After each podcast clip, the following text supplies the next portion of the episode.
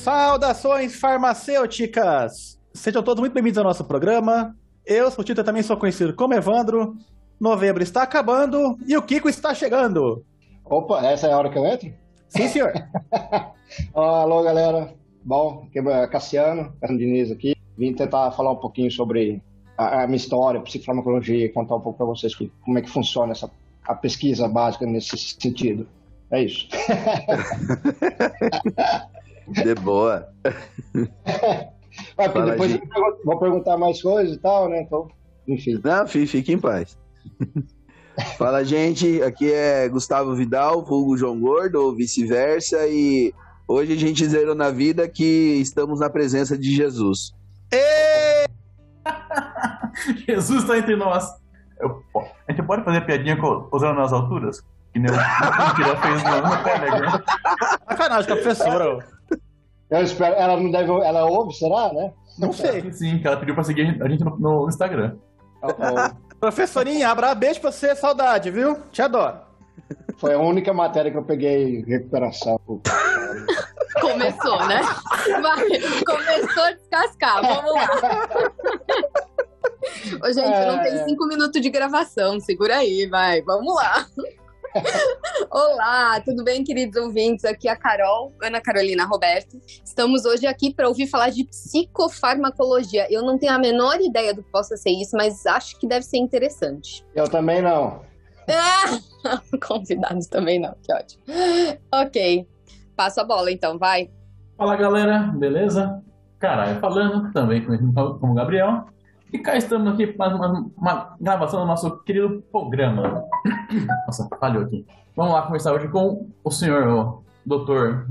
Diniz, vulgo Kiko, meu antigo companheiro de quarto na República. Isso soa muito sexual, mas não é. Hum, saudade. Hum, só arranjar um efeito de hum, significa. Não, então vamos dizer que o Kiko ele dividiu o quarto com o caralho. Ah, então é- eu quero só falar isso em voz alta. Saudade dos nossos momentos. E se fosse também tava tudo bem, gente. Porque a gente É. aceita todo mundo. Uhum. É, É, com certeza. A diversidade. Sem nenhum problema. Então é isso, bora lá pro programa.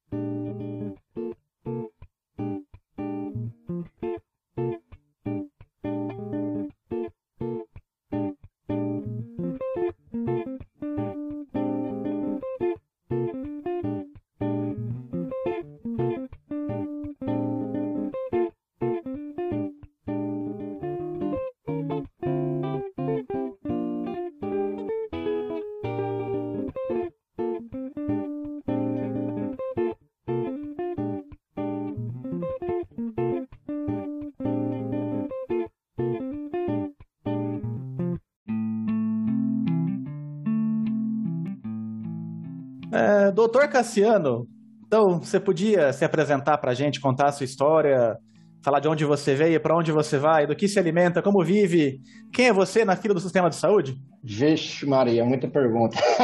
Deixa eu pensar. Bom, é, hoje, hoje em dia eu faço pós-doutorado aqui no, no laboratório do professor Leonardo Resto, da Faculdade de Medicina. É, trabalho no departamento de farmacologia. E, bom, Em Ribeirão, um pouco- né? Ribeirão Preto, é. Tá. A Faculdade de Medicina de Ribeirão Preto. E voltando um pouco, né, é, eu diria que, bom, se for levar né, ao pé da letra, acho que tudo começou quando a gente, quando eu era pequeno e tinha aquela ideia, nossa, um dia eu quero ser cientista. Eu lembro que na época estava tava na moda essa coisa de células-tronco, não sei o que, eu tinha aquela coisa em mente, quero trabalhar com célula-tronco, sou cientista e tal. Aí, enfim, né, aí a faculdade começa e a gente descobre que existe a iniciação científica, que é onde você começa, né, tudo. Que você entra, num, você tá, faz, durante a faculdade, você entra em algum laboratório e você começa a trabalhar como um, né, na iniciação científica, como um aluno ali que é orientado por algum pós-doc ou pelo professor, né? E é ali que você começa o, o seu trabalho, digamos, sua carreira acadêmica, de alguma maneira. E aí eu comecei no terceiro ano de faculdade, né? Eu, eu, eu tinha, a gente teve, tinha matéria de farmacologia. Eu falei, nossa, matéria da hora e tal. É, foi no comecinho, né? Depois a gente descobre que... Brincadeira, é a continuação da hora a matéria, todo ano. E aí a professora Samia Joca, foi acho que a primeira turma que ela deu aula. E aí eu falei, nossa, que da hora essa parte de psicofarmaco, que era a, a área dela e tal. E eu sempre gostei né, de psicologia, entender é, como a mente funciona, como o cérebro funciona e tal. E aí eu pedi para fazer a iniciação no laboratório dela. E ali diante, né, tudo, é, só, só continuei. Fiz iniciação científica até o final do ano, depois já entrei no mestrado com ela. Um doutorado eu fiz com o professor Leonardo Resto, que na época era o marido dela, e mas ela continuou também né, né, né, ajudando a me orientar. E isso tudo pela Faculdade de Medicina também, o mestrado, o doutorado. Né? E hoje no pós-doc, continuo em Ribeirão, e tive um, um período durante o pós-doc que eu fui para a Finlândia, que eu fiquei um ano e oito meses lá. Fiz uma parte do meu pós-doc lá também. E é basicamente isso, por enquanto, né? A, a história de vida na, na, carreira acadêmica. E, claro, e sempre nesse, nesse, nesse sentido, trabalhando com, com psicofarmacologia, né? Tentando entender de alguma maneira, de maneira, principalmente de maneira geral, como os antidepressivos funcionam, pelo menos no meu caso. Mas vai muito além disso. Da hora, cara. É, então, o que é psicofarmacologia, para quem não sabe? Bom, a psicofarmacologia, o que, que, é? A gente tem a necessidade de, de entender como é, como é que é, algumas drogas que elas têm algum elas têm efeito sobre funções psicológicas, né? Somente como é, alterações de humor, emoções e habilidade psicomotora. A gente tem a necessidade de entender como é que essas drogas funcionam, como é que elas agem no sistema nervoso central, né? A, e a ideia de entender não é simplesmente uma, uma curiosidade é, né, simples, é, é a ideia é você, a partir do momento que você entende melhor como uma droga funciona, você consegue é, planejar ou pensar em, em drogas melhores para determinada condição psiquiátrica, ou até você remanejar aquele, aquela droga que ela é utilizada para um tratamento específico, para outro tipo de tratamento que antes não, não, não era bem conhecido, que ela também, também seria interessante né? Então você e também com as drogas também você consegue entender melhor, né? A partir do mecanismo de ação dessas drogas que a gente a, passa a entender melhor como eles funcionam, a gente conhece melhor o cérebro, como é que o cérebro funciona, né? O que, que essas drogas alteram no sistema nervoso central que vai promover determinado tipo de comportamento, alteração comportamental ou de pensamento ou emoção, mais ou menos nesse sentido do o que é psicofarmacologia, né? Cara, uma dúvida, o Berga fazia após esse laboratório? Ah, não, não, ele fazia com tripa, se eu não me engano, que era na área ah. de. Ele trabalhava com canabidiol e a parte era com humanos. Ah, porque eu fui cobaia do. Cobaia não, eu fui voluntário. Antes que ela me bata virtualmente aqui. Eu fiquei ah, muito, muito louco, assim. Não, cara, quando eu usei o negócio lá, eu travei, cara. Eu fiquei muito. Eu não conseguia concatenar o pensamento. Foi muito interessante. Ele não falou o que, que era, achei que fosse um diazepínico, porque eu fiquei muito lesado. Eu não, fui cobaia. Exatamente. voluntário, voluntário. Corrigiu em tempo. Eu lembro é. da canab canabidiol, se não me engano. Que, que ah. na verdade, canabidiol não altera a percepção, né? não tem efeito psicométrico nem nada, mas, é, se eu não me engano, o trabalho deles viram que tem um potencial efeito é, ansiolítico, né? A hum, droga. É, em mim não deu esse efeito, não. em mim, Tico e Teco ficaram perdendo a conexão. ô, ô, ô, Frida, mas você não sabe até hoje que você usou? Não. Caralho, como assim, velho? Nem você viu. Não, não sei nem se ele sabia. Se, era, se for duplo cego, ninguém me revelou é, depois. Mas é, depois. Mas eu não sei se eles mandam depois, avisaram, né? Que você tomou ou não. Acredito, acredito que sim, mas enfim. Acho que a única vez que eu fui voluntário no HC, eu tomei ketia, ket, é, ketamina. ketamina. Aí. Oh! Aí o bagulho fica louco. Aí é legal, hein? É bom, velho. É bom. eu gostei dessa história. Você sabe que a, a ketamina, né, na, na, hoje em dia, ela tá super na moda, né, na minha área de pesquisa que uma das coisas mais interessantes é que ela é anestésico, né? Usada como anestésico. Inclusive na, na, na veterinária eles usam muito como anestésico geral ali para animais e tal, de pequeno e grande porte. Grande eu não sei, pequeno porte a gente usa, usa bastante, mas é, né, já começando talvez a, a, a, explicar um pouco o psicofarmaco por exemplo, a gente sabe que os antidepressivos, de maneira geral, eles demoram um tempo para eles terem efeito terapêutico. A pessoa tem que tomar um antidepressivo e a partir de, da terceira, quarta, mais de mês que ela vai começar a ter os efeitos terapêuticos, né? Vai começar a mostrar os efeitos terapêuticos. E a ketamina, ela veio como uma, como uma revolução na, na área, né? É, principalmente relacionada à depressão, porque ela tem um efeito rápido e sustentado. Com apenas uma dose, você a pessoa já melhora né, os sintomas relacionados à depressão e ela não precisa ficar tomando continuamente. Depois de, de algumas semanas, ela continua tendo, ela tem ainda esse efeito terapêutico, né? Só que tem todos os problemas associados com a adicção, né? A ketamina. Então, essa poderia ser tomada em ambiente ambulatorial, com todos os cuidados médicos e tal. Mas é uma revolução na, na, na área da psicofarmacologia, a ketamina, que é, é bem interessante. É, eu lembro que pra, no meu estudo era para era, era usar a ketamina era para fazer um modelo controle de esquizofrenia. Era da pra caramba. Uhum. É que a, a ketamina também é, é, engraçado, né? Aquela coisa, e é bem do farmacêutico, isso, né? É, é, remédio, né? As drogas, eles, o que muda a, a, a ela pode ser tanto benéfica quanto né, é, maléfica, né? Isso depende só da dose. E no caso da ketamina, ela é utilizada na nossa área com pesquisa básica, né? Pesquisa básica quer dizer pesquisas com, com animais, né? Ela é utilizada como modelo de esquizofrenia. Ela induz né, sintomas, ali no caso no, no, animal, por exemplo, que a gente associa com sintomas psicóticos que são observados em humanos que têm esquizofrenia. E ela é utilizada como um, um, um modelo farmacológico nesse sentido. E para você ver, né? Então ela tem efeito antidepressivo interessante, né? Terapêutico, e ao mesmo tempo você tem, tem que ter esse cuidado com pessoas, principalmente pessoas que têm uma predisposição genética à esquizofrenia, né? Ou ou tem esquizofrenia, tem essa possibilidade de, de ter os sintomas psicóticos, você tem que, tem que ter um, um cuidado, né? Extra. Cara, eu, eu Interessante lembro... você piora para depois melhorar. Cara, mas eu gostei. É. Tipo assim, o, o efeito, a, a sensação é que, imagine que você bebeu pra caramba, está bem meio que bêbado, muito bêbado, só que sem a parte de enjoo, sem, é só a parte, digamos, sem a parte de enjoo realmente, uhum. junto com um pouco do efeito da, do THC tudo junto. Mas sem, tá, sem, sem ficar enjoado, sem na ressaca, cara, é da hora. O efeito que não tem como explicar, mas é legal pra caramba o efeito que ela, que ela induz. só que, é, só que é um efeito. Desculpa, desculpa. Até agora tá, tá virando droga de abuso, né? Special K.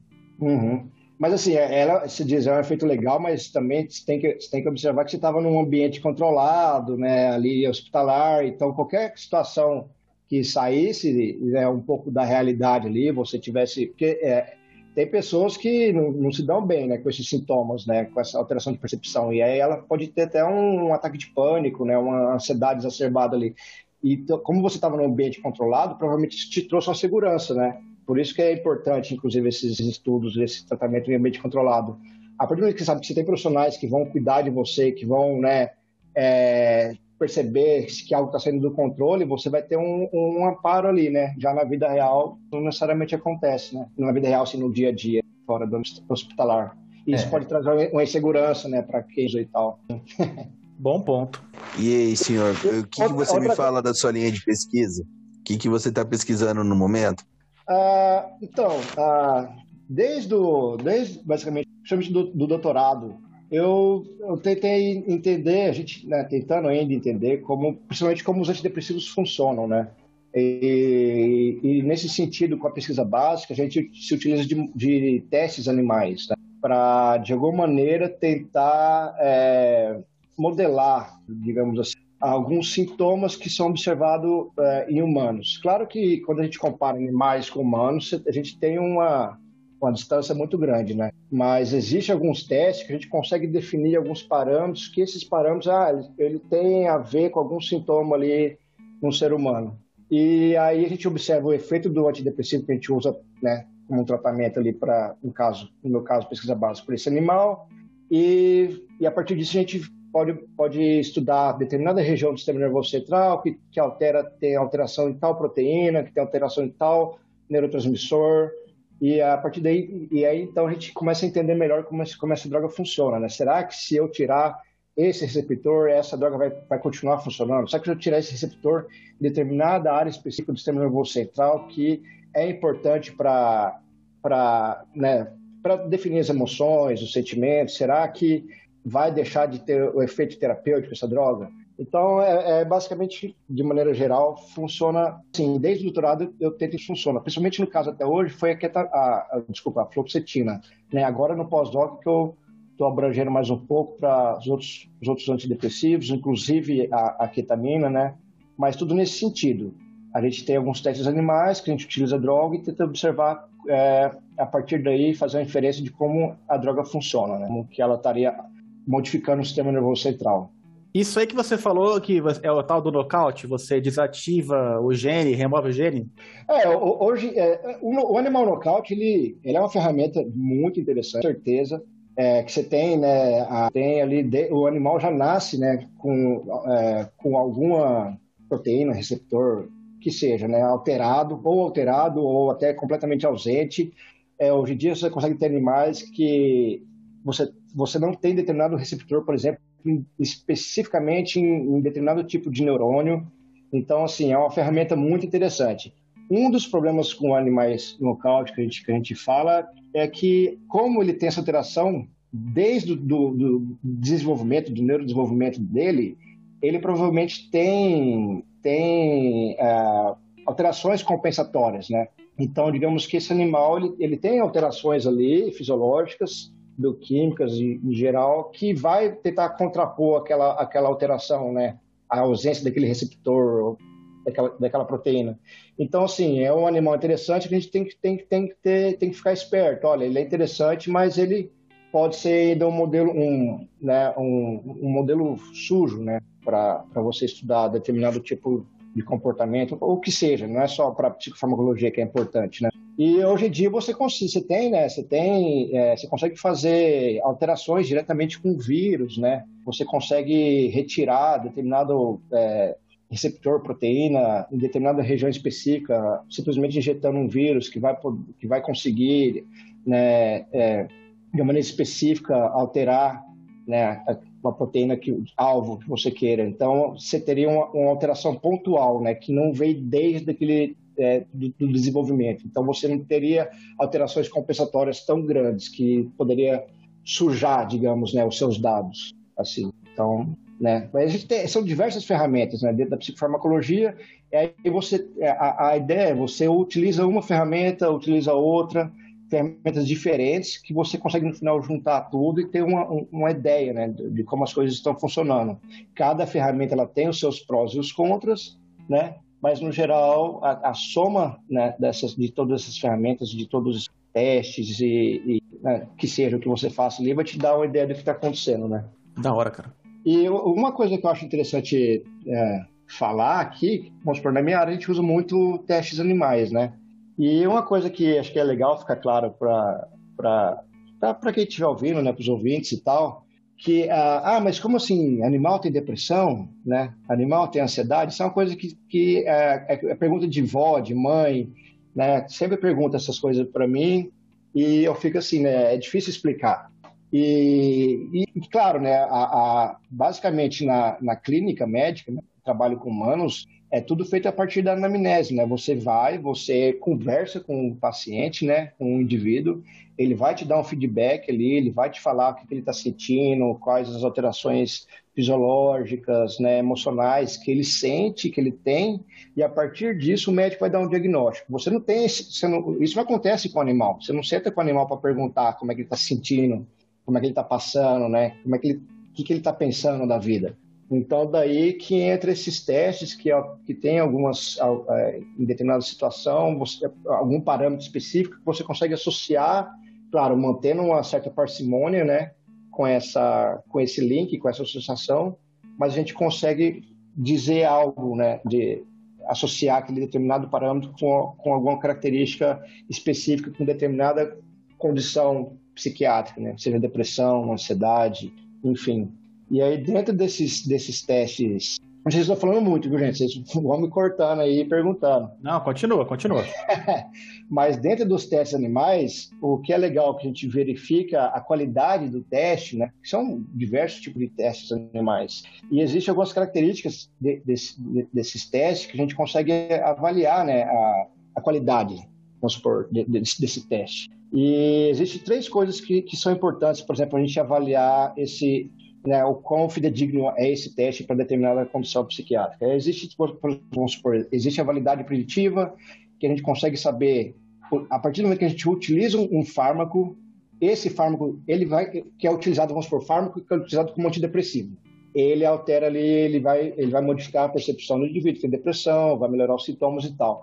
E existe, vamos supor, um teste chamado teste do nado forçado, né, que a gente simplesmente coloca o animal para nadar e a gente conta o tempo de mobilidade desse animal. E aí a gente associa que é, é, esse é o modelo do desespero. O animal ele está ali, a, o nadar não é uma situação natural para o animal, né? então ele tenta escapar e tal. E os antidepressivos eles tendem a diminuir esse tempo de mobilidade.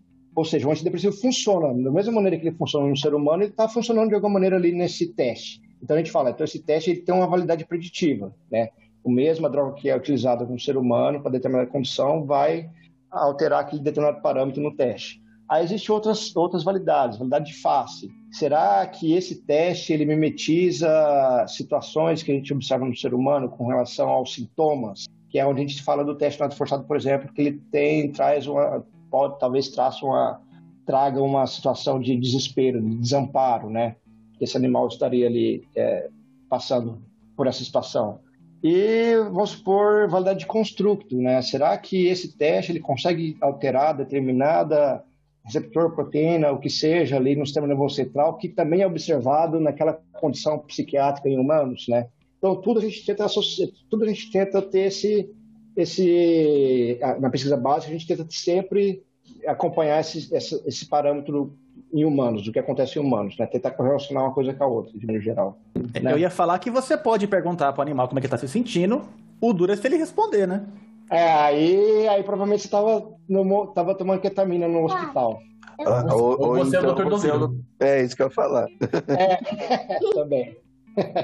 Ô, Kiko. Oh. Eu posso fazer uma pergunta aqui, que eu pensei agora, não posso estar falando uma puta abobrinha. Hum. Uh, a gente pode meio dizer que, nesse caso da psicofarmacologia, por exemplo, você falou que não, não tem como perguntar para o animal se ele está deprimido ou não. Sim. Né? Isso, a gente pode fazer que, nesse caso, a gente usa primeiro o modelo humano de depressão, para depois tentar desenvolver um, modelo de depressão em animal, para depois poder estudar. Por exemplo, chutando um, um exemplo aleatório. a gente sabe que na depressão a pessoa pode estar com baixos níveis de. Ah, caramba, esqueci o. Serotonina e dopamina. Isso, serotonina, deu branco, caralho. Eu, eu, eu ia falar dopamina, mas tudo bem. Tá, serotonina. A gente sabe que o baixo nível de serotonina causa depressão em humano. Uhum. Então, a gente, sabendo esse parâmetro bioquímico, essa condição fisiológica, aí que a gente consegue transpor isso de uma, de uma maneira, maneira bioquímica, induzir, induzir, induzir isso no animal, para depois poder estudar melhor. A gente faz o contrário, a gente tem um modelo humano, transpõe para o animal para depois poder estudar com gente sem, sem ferir códigos éticos, fazer uma pesquisa bem feita, né? Sim, cara, acontece, acontece as duas coisas. Elas podem acontecer né? Você tem situações, vamos pegar os próprios antidepressivos, se não me engano, também acho que os antipsicóticos, a clorpromazina, os, os antidepressivos começaram também ali, é, inicialmente com, uh, acho que foi com a eproniazide, depois veio a imipramina. Enfim, primeiro, uh, um, um, médico lá, acho que na década de 50, eu, uh, foi o, o Klein, se não me engano, ele observou, é, tratando é, indivíduos com tuberculose, ele observou que o medicamento melhorava a, a, a emoção daquele indivíduo, melhorava a, o humor daquele indivíduo. E a partir daí ele percebeu, ele entendeu essa droga, ah, pô, essa droga é um potencial talvez antidepressivo, né? Parece que melhora a, né, o humor desse indivíduo, como ele se sente, né? E isso não estava associado com o efeito terapêutico é, com relação à condição em si de tuberculose, né? Não estava tratando a tuberculose e aí o indivíduo melhorava. Era simplesmente o efeito ali de humor e ela não funcionava como tuber tuberculostático, né? Então, a partir daí se entendeu que aquela droga ela, ó, é um potencial antidepressivo. E aí, então, a psicofarmacologia começou a estudar essa droga. Ah, mas o que, que, será que essa droga faz? Aí viram que ela, acho que é inibir a mal, né? A, a enzima lá que degrada as monoaminas. Pô, então... Monoamina oxidase. Isso. Então, pô, de repente essas monoaminas elas são interessantes, elas são importantes, né, para essa alteração do, né, do humor desses indivíduos. E aí depois observaram a serotonina, importante, né, dopamina, também, noradrenalina. Aí começaram a procurar outros tipos de medicamentos. Aí você tem uns medicamentos, né, aí você tem ah, antidepressivos que bloqueiam a recaptação de noradrenalina, de serotoninas, tem antidepressivos que bloqueiam a recaptação de inclusive de dopamina também, junto com esses outros dois neurotransmissores, né? E a partir daí, então, foram procurando outras drogas, né? Baseado naquele, na, naquele conhecimento prévio ali, que foi nada mais do que a gente chama de serendipity, né? Um, fortuito acaso, né? Aconteceu ali. E também existem situações também que começam na pesquisa básica. Até mesmo a, a ketamina, ela, os estudos com ketamina começaram há mais de 30 anos atrás com relação a, é, a o, o, pesquisador ele, ele, verificou que essa droga ela tinha efeito terapêutico ali no, em animais, né, em, em, modelo básico, na pesquisa básica. E a, depois de 20, 30 anos, veio um cara e, e bom, vou testar em humanos e viu que tem um efeito potencial assim, muito né, revolucionário, na, na, digamos, na, na, psiquiatria, né, com relação à depressão. Então, assim, as duas coisas podem acontecer. Não existe uma uma regra, digamos assim. As duas coisas são interessantes. Começou na clínica, a gente vai para a pesquisa básica para entender melhor como funciona, para planejar melhor os tratamentos. Começou na pesquisa básica ali, ah, esse aqui é um potencial terapêutico, né? Então aí vai para a clínica e realmente estudar se aquilo de fato funciona como esperado, né? Então tem, esses, tem essas duas coisas. Ô Kiko, eu tenho uma pergunta para você. Eu acho que, é, considerando que a gente está aqui falando né, de pesquisa básica, é, clínica, depois comprovada com pesquisa, e psicofarmacologia, é, eu queria que você abordasse um pouquinho para quem está ouvindo a gente, por que que é uma frase que você falou logo no começo que me chamou muito a atenção. Como é que esses estudos dos medicamentos no sistema nervoso central, mais nomeadamente no cérebro, fazem com que a gente entenda melhor o cérebro. Por que, que o cérebro é esse órgão tão difícil de entender? Tão mais difícil do que, por exemplo, um fígado, ou um intestino, ou um coração? É, será que você pode contar para a gente um pouquinho mais sobre o cérebro em si e por que, que ele é esse órgão tão especial? É, eu, eu, quero, eu quero só complementar também, Kiko, a uhum. pergunta, uhum. é que assim, uma coisa que eu sempre ouço desde quando eu comecei a estudar, né, psicofarmacologia, que é uma, é uma das áreas que eu me interesso muito, uhum. é, é, a gente é, sempre ouve muitas críticas em relação a, aos estudos que falam que eles é, foram aprovados muito próximo do efeito placebo e alguma coisa nesse sentido, né? E várias pessoas já criticam nesse sentido. E o que, que a gente sabe hoje, né, é, de, desses mecanismos e tudo mais, é, e se tem algum mecanismo novo ou como que está essa descoberta, né, de, mecanismos de ação diferentes para o tratamento de depressão, por exemplo, baseado no, no, que a gente conhece do cérebro. Bom, então co começando, né, a, a, a, a Ana Carolina, Ana Carolina, né, isso, perguntou Cara, por que, que o cérebro é especial? É, é difícil, na verdade, a gente.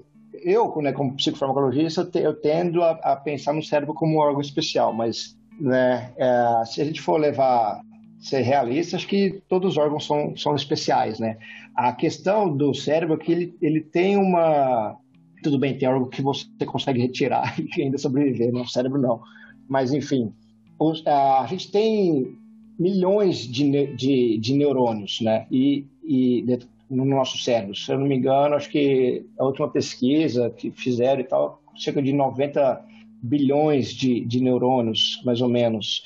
E, e você pensa que cada, neuro, neuro, cada neurônio está fazendo conexões com dezenas de milhares de outros neurônios. E aí nisso você inclui outros tipos de, de, de células que tem no sistema nervoso central. Células da glia, astrócitos, sabe? É, existe uma infinidade de, de, de, de, possibilidades de conexões. E dentro dessas possibilidades de conexões, a gente ainda tem centenas de neurotransmissores que estão ali né, a todo momento sendo liberado ou não, em determinada condição ou não.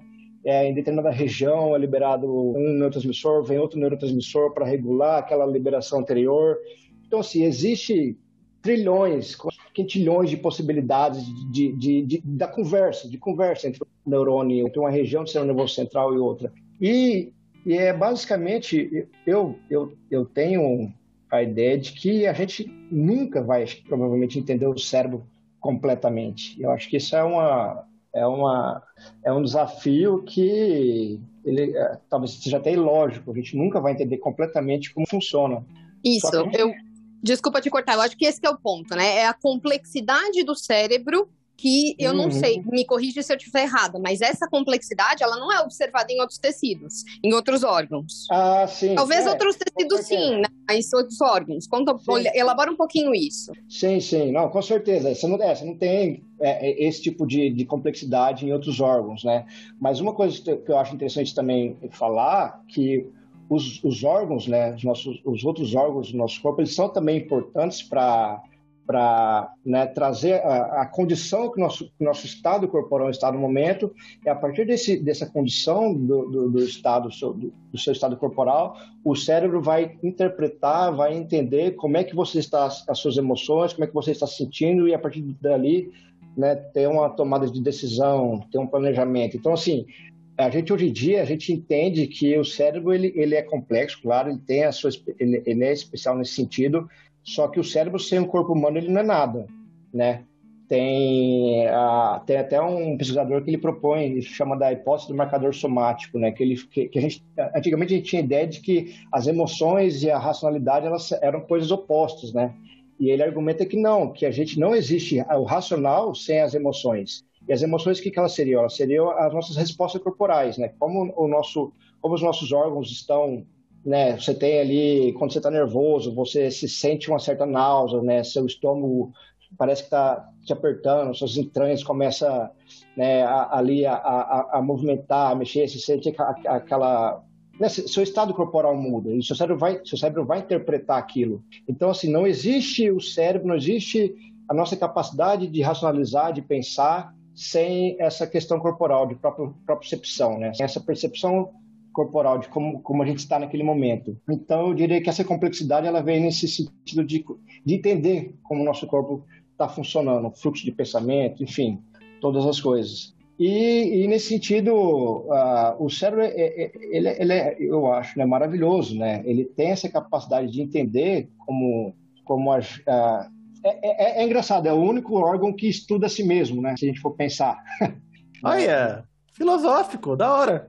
É, é engraçado, porque é o único órgão que, tá, que, que estuda a si próprio, né? Se a gente for Inception, né? O sonho É. dentro do sonho, dentro do sonho, dentro do sonho. A gente, Matrix, cérebro Matrix. estudando o cérebro. É, É, Matrix, é uma- é uma, é uma coisa surreal. E aí, se você for pensar, ah, a capacidade de um órgão entender a si mesmo completamente, né? Tipo, isso é uma coisa meio surreal, né? Porque a partir do momento que você começa, sabe, é, parece algo meio, meio impossível, né? Como é que você vai entender a si mesmo se você não, se você não entende tudo, se você está aprendendo sobre si mesmo? Sei lá, é, é é algo meio, meio difícil de, de conceber. Né? Mas um- um- uma coisa que eu acho interessante, um livro que eu li que chama Ilha do Conhecimento, que eu acho que eu achei muito legal que o cara fala, ele fala o seguinte: a, a ciência é como se fosse uma ilha do conhecimento. A ilha em si é, o- é o, é o nosso conhecimento próprio, né? E a gente, então, cada vez que a gente estuda, a gente faz pesquisa, ciência, a gente aprende mais. Mas o que acontece? O horizonte aumenta, né? Então, o nosso conhecimento ele está sempre aumentando. Só que o horizonte, que seria uma analogia às perguntas, né? A, a, as hipóteses possíveis, as perguntas, ele aumenta também. Então, a gente está sempre aprendendo mais, mas a gente está sempre cada vez que cada vez que a gente aprende mais, a gente tem mais dúvidas, entendeu? Muito Isso- bom. isso eu Tem acho um outro nome para isso também, para o mesmo conceito. Eu vou procurar aqui no Google para ver se eu lembro. Mas é um paradigma que dizia que quanto mais isso é estudado pela psi- psicologia, quanto mais, quanto menos uma pessoa conhece sobre um assunto, mais quando perguntada essa pessoa acredita que tem domínio desse assunto. E, e- e aí, quanto mais ela estuda, ou seja, quanto mais conhecimento ela tem sobre um determinado assunto, menos ela vai dizer, quando perguntada, que ela conhece. Então parece um paradoxo, mas é é exatamente a mesma ideia da ilha. Quanto mais você se aprofunda e conhece sobre um assunto, mais você percebe o quanto você não sabe nada. De nada, né? É, é, tem, eu sei que você está falando, é o efeito Danny Kruger, alguma coisa assim, eu não lembro o nome certo. Ai, é, pode ser um efeito, alguma coisa. É, aham, Ah, ah, eu vou lembrar desse- o nome. Algo desse tipo aí, mas isso também vai, vai no, no mesmo sentido de, eu não sei agora qual filósofo, mas é aquelas coisas que aparecem no Facebook, né? Que é, é, acho que a frase, é, a ideia é a mesma. É, o problema do mundo é que os idiotas eles têm certeza de tudo e as pessoas sábias elas têm dúvidas, né? Acho que vai mais ou menos ne- nessa, nessa mesma abordagem. Idiotas eu falo assim, pessoas que não, né, não, não sabem tanto da, daquele assunto e, e têm toda a certeza do mundo, né? Enfim, se você me pergunta, uma das preocupações hoje que eu tinha era, será que eu vou conseguir responder tudo Tipo, tem horas que eu acho que eu, que eu cada vez mais eu sei menos, sabe? Te entendo. É uma coisa engraçada. A gente lê, lê, lê, fala, mas meu Deus, tá disso de conciliar todas essas informações, todas essas coisas, né? Parece que tem hora que não faz sentido. Será que eu estou compreendendo? É um, é, um, é, é uma dificuldade da, da carreira acadêmica, eu acho. A gente nunca está feliz, assim, com o nosso conhecimento. Sempre tem algo a mais para buscar e, e se sente inseguro, né? E vem alguma insegurança e tal. Mas é, é assim que funciona, né? Eu costumo, eu costumo até brincar para os mais jovens do laboratório, né? Olha, quem, quem entra no mestrado e tal faz isso. Olha, parece que é tudo confuso, né? É, é, difícil entender, e é assim mesmo, viu? Não vai melhorar, não. O que é vai pior melhorar... que você pensa. É, o que vai melhorar é que você simplesmente vai deixar de ficar tão encanado com essa. Exato. Vai aprender a lidar com isso, né? Isso, é. é Muito bom. É, João, eu não sei se isso respondeu a sua pergunta, ou você quer perguntar de novo ah, para entrar? Desculpa, lembrei do, da, é. do, do, João. Quer, quer, quer que eu já respondo? Vai lá. Tá, ô, ô João, uh, se, eu, se, eu, se eu lembro bem da sua pergunta, cara, uma, uma coisa que é muito difícil na psicofarmacologia, principalmente trabalho com, com humanos, é que o efeito placebo ele é muito ele é, ele é muito proeminente, ele é fácil de acontecer, né? E aí isso suja muitos dados, né? Os resultados. Vamos supor, com relação aos antidepressivos. Né? E eu falo mais dos antidepressivos, que é o que eu mais trabalhei, né? Mas a gente, na verdade, a gente trabalha com diversos tipos de, de, de drogas e como psiquiátricos e tal, né? Ah, mas vamos supor, um, um estudo clínico antidepressivo, você tem um efeito placebo muito grande, geralmente. Então, assim, grande parte dos indivíduos vão melhorar só de tomar um placebo. E isso traz uma, uma um, suja os dados um pouco, né? Mas o fato é que os antidepressivos, isso já vem de longos anos, o fato é que os eles realmente melhoram, né, a, a, a, eles têm um efeito terapêutico realmente quando comparado com o grupo, grupo placebo, embora esse grupo placebo tenha um efeito também já, já grande. Isso acontece em todas as áreas da psiquiatria. Por quê? Porque, porque nós somos muito sugestionáveis, né? O nosso cérebro, nós, né, humanos, a gente, a gente é muito sugestionável. Só, só, de, só de, existe o efeito jaleco, que a gente chama. Só da pessoa ir no médico, o médico usar jaleco ou não, aquele indivíduo que provavelmente com o médico já jaleco, está mais bem aparentado, sabe, que te dá uma atenção maior, você vai melhorar mais do que aquele outro, que aquele outro indivíduo que foi no médico que talvez não foi tão cuidadoso. E isso independente de, de tomar qualquer tipo de droga. Então, a gente tem muito essa, essa, essa capacidade né, de, de responder às condições, ao ambiente ali, né, é, que te traga uma segurança maior e responder aquilo de uma maneira terapêutica, né, sem a droga, sem qualquer tipo de droga. Mas o fato, claro, que quando você compara os efeitos antidepressivos com o placebo, por exemplo, você vê realmente uma melhora, entendeu? Mas você tem que ter, tem que ter noção que esse efeito placebo é grande. E isso, né, principalmente nessas condições subjetivas, como depressão, ansiedade, né? Você não tem, você não tem um, um parâmetro fisiológico você não tem um exame para você fazer e falar, olha, você está depressivo. Exame, eu digo assim, né, um exame sei lá, dosar alguma coisa, dosar alguma proteína, fazer um exame de sangue. Exame físico, né? Uhum. Sim, entendeu? Físico, então, bioquímico, aham. Uhum. Isso, então você não tem, você não tem esse, esse aparato da medicina que vai te dar uma certeza de determinada condição psiquiátrica. É tudo é subjetivo, é a conversa ali que você tem com, com, com o seu com o paciente, né? Então, nisso é muito fácil você sugestionar, você fazer aquele indivíduo se sentir melhor apenas né, com, com atenção maior, né, com, com todo o aparato é, de cuidado em si, né? Mas, enfim, você tem, claro, a estatística, os ensaios clínicos que vão, que vão tentar tirar esse ruído, né? Para te falar se essa droga realmente funciona ou não, entendeu? Deixa eu ver se eu entendi, Kiko, porque talvez todo mundo que esteja escutando aqui, a gente não, não, não acompanha um pouco dessa discussão que a gente aprofundou aqui agora. O que, que você quer dizer com sujar os dados, né?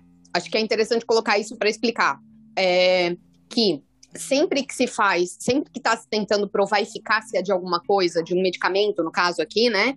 Ou de uma uhum. molécula com, com função terapêutica, é, a gente precisa comprovar a eficácia comparando esse medicamento ou potencial medicamento com placebo. Isso, porque perfeito. o placebo seria o basal, o placebo seria nada, e uhum. essa molécula, que se fosse um antihipertensivo, mostraria pra gente muito claramente se ela funciona ou não, né? Porque ela tem que abaixar a pressão, e baixar a pressão é uma questão fisiológica, é mensurável, é preciso, é exato.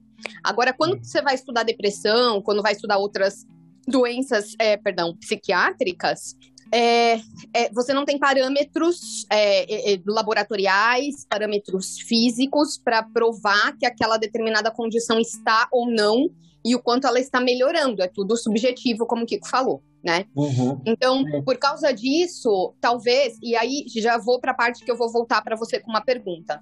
Talvez, então, um só estudo randomizado, em que a, a, a eficácia do medicamento seja muito próxima do placebo, não seja suficiente como informação, como base, para você dar um direcionamento sobre aquele determinado novo medicamento, mas o tempo e novos estudos e um, um conjunto, ou então, de repente, uma. Como que chama isso? Revisão sistêmica? Não, eu sempre esqueço o nome dessa bagaça. Meta-análise? Meta-análise. Ah, tá. Uhum. Uma meta-análise, ou então uma revisão sistemática, era isso que eu ia falar, uma revisão é. sistemática. Ou qualquer outra coisa que, com o tempo, pode provar pra gente, com mais robustez, se esses dados indicam que o medicamento é eficaz ou não e o quanto é eficaz, no caso, né? Sim, sim. Fala aí. É, eu acho que assim, isso não só em psicofarmacologia, de maneira geral, né? A, a, a ciência, ela, a, a, gente brinca, né? Que é a construção de tijolinhos, né? E aí você, é claro que um estudo em particular que faça com uma, né, com uma quantidade suficiente de estudo com seres humanos, né, um N, um número de, de pessoas ali grande, satisfatória, para te, te dar aquele, realmente para te trazer a informação de que a droga funciona ou não, ele, ele vai te dar um cerne, né? Ele vai te dar um, pô, isso aqui está acontecendo, essa droga realmente, ela parece que funciona, só que a gente tem que ter em mente que é importante a comunidade científica, é, a, a, as outras pessoas, outros grupos, né, outros centros, né, no mundo, outros países, conseguirem corroborar aquela, aquela, aquela, aquela mesma informação, né? Porque você pode ter talvez alguma situação, alguma condição específica de determinado país, de determinado hospital, que te trouxe aquele efeito terapêutico, por exemplo. Ah, mas isso talvez não aconteça lá do outro lado do mundo, sabe? Onde, sei lá, é neve seis meses por ano, ou algum, qualquer outra condição que não seja a mesma da onde foi, a, a, onde houve aquele estudo, né? É, inicial, preliminar, digamos. Então é importante sempre a, a, comunidade científica, né? Ela, ela, ela continuar os estudos, ela, ela, ela verificar novamente se aquilo de fato acontece, aquele efeito terapêutico acontece, né? Isso serve para tudo também, qualquer tipo de estudo e tal. Acho que é, é, importante essa, essa conversa, né? E, e, e, o mundo inteiro e diferentes centros, né, corroborarem é, determinado, é, determinado é, dado que você tem obtido e tal, enfim, nesse sentido. Eu acho que foi mais ou menos isso, né, que você falou. Oi, Carol. Caio. Oi, não, tô aqui. É isso aí, obrigado. E, e, com relação ao mecanismo de ação, tem alguma novidade? Tem alguma descoberta, sei lá, dos últimos 10 anos? Né? Tem toda aquela questão lá do, do CBD também, né? Do THC. Ah, sim. E, Cara, eu Ah, desculpa. E aí, como que, quais são as, as novidades do, do, da, do mundo acadêmico da psicofarmacologia?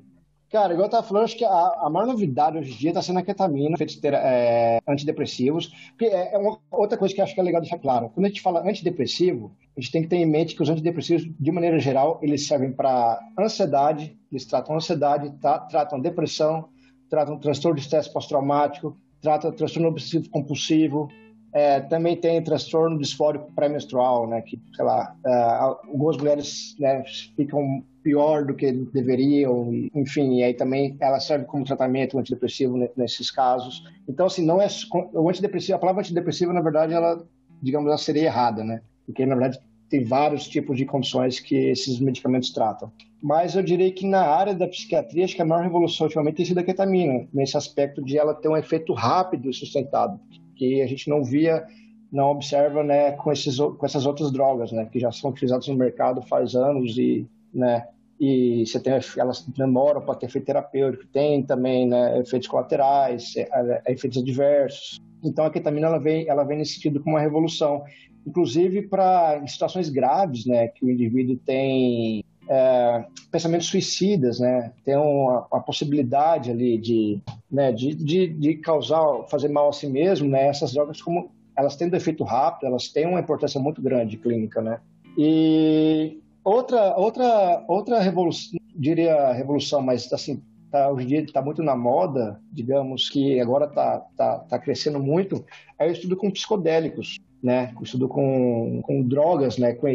Que, que eram antes, antes, antes previamente é, somente conhecidas como drogas de abuso, né? Você pega LSD, você pega, sei lá, ibogaína, ayahuasca, tem vários trabalhos agora mostrando que essas drogas elas podem ter um efeito terapêutico muito interessante. Claro, na condição controlada, né, onde você teria um psicólogo ou um psiquiatra que está acompanhando, avaliando, levando a, aquela condição, né, um, um, ambiente seguro, tranquilo, né, para você não, não surtar, digamos, e conseguir entender o que está acontecendo, né? Bom explicar que essas drogas são alucinógenas, por isso que ele está falando de uso em, em, ambiente controlado, né? Isso, é, psicodélicos. Efeitos alu alucinógenos, psicodélicos. Uhum. Isso. É, que essas drogas, é claro que no dia de você tomar uma droga dessa no dia a dia, né, muita gente toma, enfim, mas elas têm, elas têm, elas têm um risco, né, tem um perigo. Inclusive, para quem tem predisposição à esquizofrenia, por exemplo, né, é, é, muito ruim. Essa pessoa pode ter um surto ali, pode desencadear a esquizofrenia né, em pessoas mais jovens que têm predisposição. Ou essa pessoa simplesmente pode ter algum surto psicótico ali, ter um, um ataque de pânico. Enfim, tem várias situações que, quando não controladas, essas drogas elas não seriam benéficas, né? Mas numa situação controlada hospitalar, essas drogas alucinogênicas, né, psicodélicas, enfim, elas teriam um efeito, aparentemente, o que está se observando hoje em dia, elas ter, ter, teriam um efeito terapêutico muito legal. E isso vem no sentido também de, de, de revolucionar a psiquiatria. E porque essas drogas, elas, elas, na verdade, muitas dessas drogas foram descobertas, né? É, há décadas atrás. Você pega o LSD mesmo, o Albert Hoffman, é que era um farmacêutico da Sandoz, na Suíça, ele, ele descobriu o LSD. E aí, isso acho que é década de 50. E a partir de então ali, começaram estudos com essas drogas, né?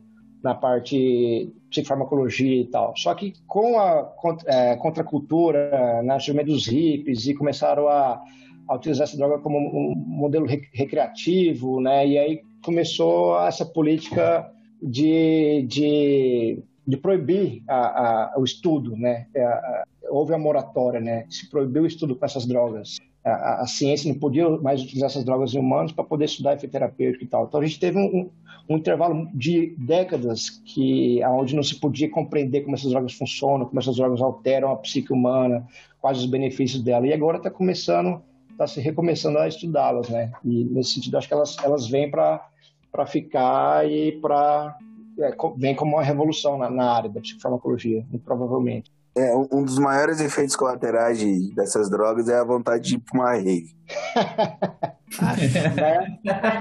é, pode ser também. Então, assim, então não é um efeito colateral tão ruim, né? efeito adverso muito ruim. Ô, Kiko. Oh. Tive uma outra pergunta que não tem nada a ver com o nosso roteiro, também não sei se tem a ver com a sua linha de pesquisa.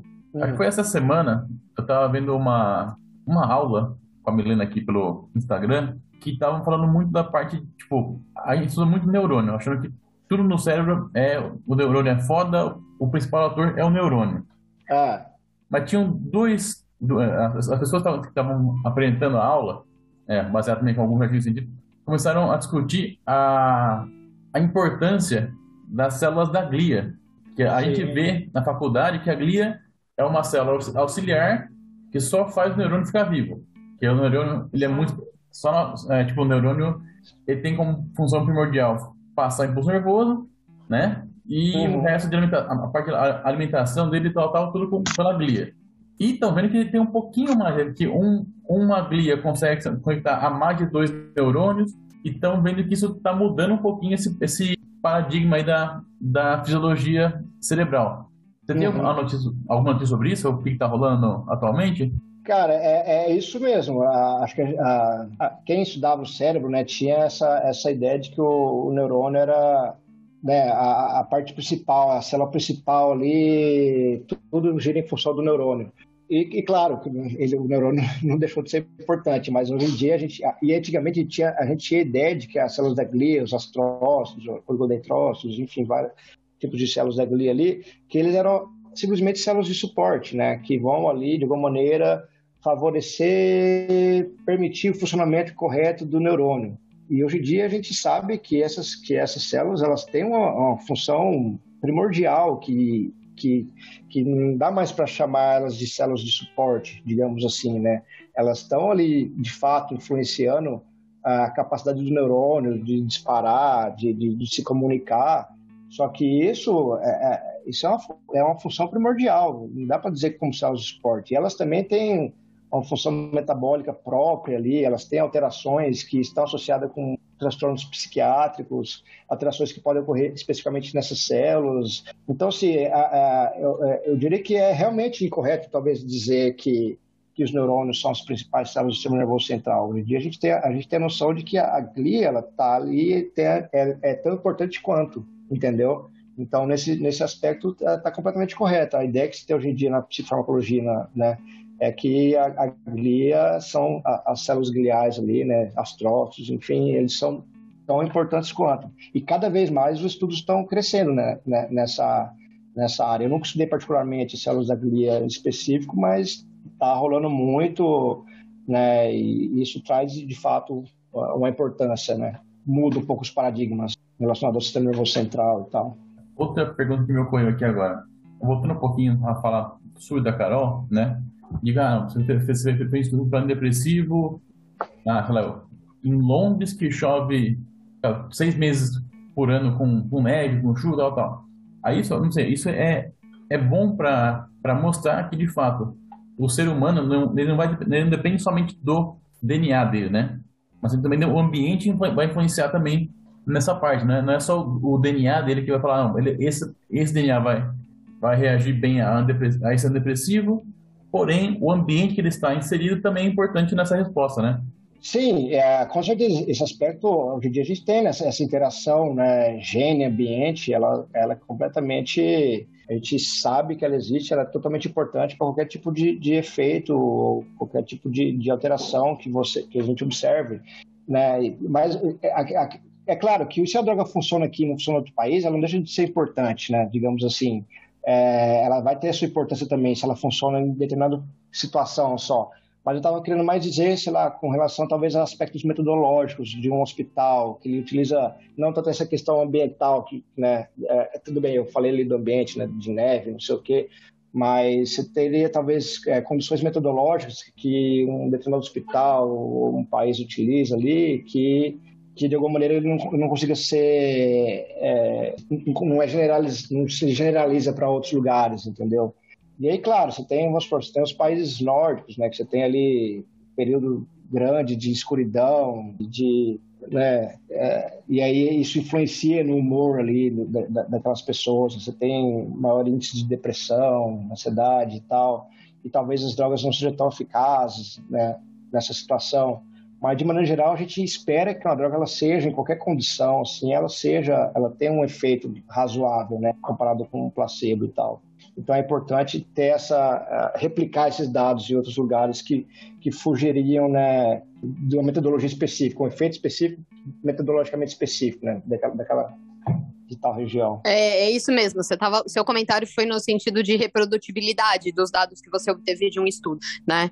E é Eu... claro que e, e, você comentou sobre o ambiente, mas o ambiente como uma variável importante que pode fazer com que esses dados sejam diferentes de um país para o outro. Mas Sim. no geral é claro que a gente espera poder provar, por exemplo, a eficácia de um medicamento, é, independente de quão importantes sejam as variáveis de um país para outro, por exemplo né? Isso, Ou de uma perfeito. população. O máximo que pode acontecer é você descobrir que aquele determinado medicamento sirva para um nicho e não para todas as pessoas como você estava imaginando. Por exemplo, uhum, sim, sei lá, um novo antidepressivo. Eu acho que ele vai servir para depressão de todo mundo, todo tipo de depressão, todos os graus de depressão. Mas aí, quando eu começo a estudar, eu descubro que, na verdade, ele é melhor para, sei lá, depressão refratária, depressão é, severa, com sim, risco sim. De, de autolesão, que é o risco de suicídio. É, é esse tipo de coisa, né? Sim, perfeito, é isso aí. Perfeito que você está aqui para trazer uma, uma, melhor claridade do assunto. De novo para organizar a bagaça. É, perfeito, é isso mesmo. Essa, essa, acho que essa é a ideia. É para isso que eles me pagam, tá? E, inclusive, é, esse é um assunto legal, de, de essa questão de, de, de, replicar dados. Né? A, a, gente diz isso muito na, na psicofarmacologia, a gente diz que a gente está numa certa crise, né? porque uh, gente, muitos dados uh, é difícil de, de, replicar, digamos, né? A maior parte dos, da, dos, dos, trabalhos que trazem o potencial terapêutico de uma droga na pesquisa básica vai para a clínica, a gente vê, observa que ela não funciona tão bem assim. Você pega drogas que realmente da pesquisa básica, vão para a clínica e vão ter algum efeito. Acho que isso nem tanto só na psicofarmacologia, mas de maneira geral, mas que a psicofarmacologia sofre talvez um pouco mais com isso é, são poucas as drogas né, que você vai sair ali da, da pesquisa básica e vai de fato ter um efeito terapêutico no ser humano. E tem muitos dados que né, a pessoa tem um estudo aqui, viu tal coisa, vai outra pessoa de determinado lugar não consegue replicar muito bem aqueles estudos. Então a gente, a gente entende que a gente está um pouco em, em uma crise. A, a, a ciência, eu não sei se é de maneira geral, mas pelo menos na minha área tem-se um pouco essa, essa ideia e então é que hoje em dia está surgindo grupos né, que estão preocupados com essa, com, a, com essa, com essa com a ideia de, de, replicar, conseguir replicar os dados, é, a, a, metodologia ser bem descrita nos artigos científicos. Então, assim, essa é uma área, é uma área bem interessante que está começando a ter discussão agora, sabe? Você pega esses trabalhos foda, cara, das maiores revistas científicas do mundo, são os trabalhos mais difíceis de você entender a metodologia são os que menos descrevem metodologia bem, sabe, assim, com todos os detalhes. E é difícil você, talvez, replicar toda aquela condição e ver que, de fato, aquela determinada metodologia, aquela determinada condição que foi utilizada, ela realmente ela, ela funciona em outro laboratório, sabe? Então, tem, essa, é, tem que haver essa preocupação, né, nesse sentido. Curioso isso, né? Porque claro, na, né? não, mas sendo na revista Megatop, que eles pedem sempre um zilhão de coisas para mandar, tabela, etc., a metodologia era para estar tá super ultra clara de você ter, sei lá, o tempo de exposição à luz que esse bicho teve, temperatura, alimentação, quantidade de bicho na caixa, assim, todos os fatores possíveis, porque a gente sabe, qualquer pequena mudança pode interferir muito no resultado do estudo, né? Sim, sim. É, teoricamente você tem os materiais suplementares, né? Você, poderia, você pode colocar tudo lá e tal, mas sempre tem algum detalhezinho, alguma coisinha que as pessoas que, que não especificam tudo bonitinho, sabe? Sempre tem alguma coisinha que você tem que mandar e-mail, às vezes perguntando, olha, como é que você fez isso, como é que você fez aquilo? E aí você descobre que não foi 100% como, sabe, como... Não como está descrito, mas é, não foi descrito 100%, né? Aquela informação e tal. Enfim, uhum. várias, várias coisas que tem que melhorar, né? A ciência não é perfeita. É, mas legal, vamos, vamos linkar isso daí com, a sua, com, com o que a gente tem aqui no roteiro com a pergunta de como que é a sua rotina do laboratório.